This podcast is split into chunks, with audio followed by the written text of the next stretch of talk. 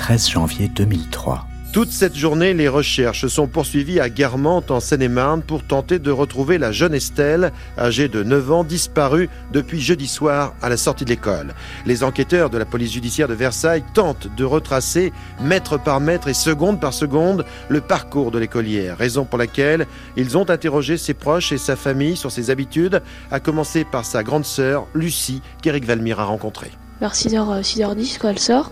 Là, elle a raccompagné une copine qui s'appelle Céline. Ensuite, elle a pris le petit chemin. Et là, normalement, elle est passée devant la boulangerie. Enfin, quelqu'un qui l'a vue à 6h15 devant la boulangerie.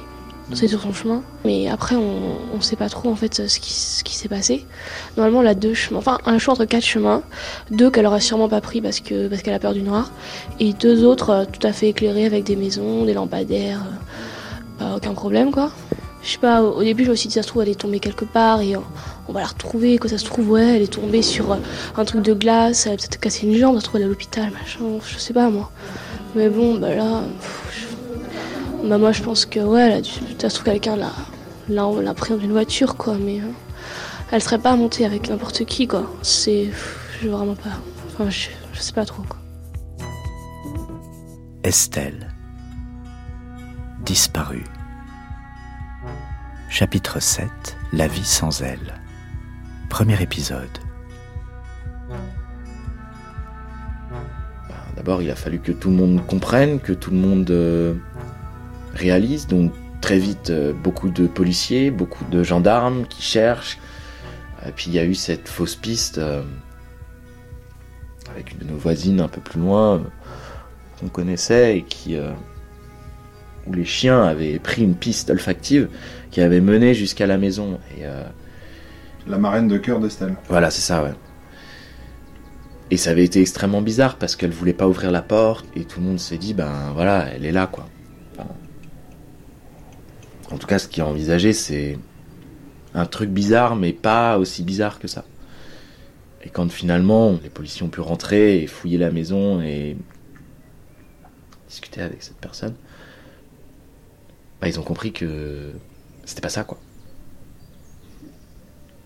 Et je me rappelle très bien avoir vu euh, la seule fois de ma vie où j'ai vu mon père pleurer, assis sur les marches de la maison, quand il a compris que Estelle n'était pas là et qu'on partait dans un truc beaucoup, beaucoup, beaucoup plus compliqué et c'était pas ça et qu'Estelle était disparue, quoi. Arthur, le frère aîné d'Estelle Mouzin. On n'a pas du tout été euh, associés à tout ce qui s'est passé. Donc tout ce qui est euh, l'enquête, à tout ce qui est euh, même ensuite l'association, tout ce qui s'est passé. Certainement parce que, enfin, moi en tout cas, c'est quelque chose. Je voulais, euh, je voulais vivre ma vie. voilà, c'était arrivé et je voulais pas constamment être là-dedans, quoi. Sur tout ce qui est l'enquête, on, moi, j'ai pas su ce qui s'est passé. Enfin. Eric vous tient pas au courant? C'est pas qu'il nous tient pas au courant, c'est que lui il gère ça en direct. Donc déjà il est considéré comme suspect. Ensuite il y a beaucoup de choses qui se passent. Et lui il travaille, il fait ça à côté, il fait euh, monte l'association quelques années après, etc. Et puis il se bat surtout pour faire avancer le truc. C'est vrai que c'est un reproche qu'on a pu lui faire, euh, Lucie et moi, sur euh, le fait que euh, on soit pas au courant. Et en fait il nous a dit mais les enfants moi je suis pas au courant non plus. Est-ce que vous vous souvenez aussi d'Eric partant le soir même à Guermantes? Je me rappelle pas exactement de ça, mais euh, je sais que c'est ce qu'il a fait et c'est ce qu'il a fait euh, tous les jours de cette semaine-là et tous les week-ends après. Euh, c'est qu'il partait à Guermantes et j'ai encore revu très récemment un, reportage et on voit les gendarmes battre la campagne avec papa quoi. Pour moi, ce qui s'est passé, c'est que Estelle a disparu. Ça nous est tombé dessus comme ça, à tous. Mais c'est vrai qu'à ce moment-là, moi j'ai 13 ans, et c'est un fait dont je pense j'ai compris les conséquences beaucoup plus tard. Je pense que je les comprends peut-être même que maintenant. Parce qu'effectivement, moi, pour moi, c'était quelque chose. Euh, je sais que ma mère s'est effondrée, je sais que bon, mon père s'est beaucoup euh, investi dans l'action, dans le combat mais je sais que ça lui a fait euh, beaucoup, beaucoup de mal. Ma grande sœur aussi, ça lui a fait beaucoup de peine. Moi, j'ai moins ressenti ces choses-là. euh, je pense, c'est mon, c'est mon caractère. Et j'en ai pas parlé, on n'en a pas parlé. J'ai vu un psychologue de temps en temps, euh, c'est extrêmement compliqué.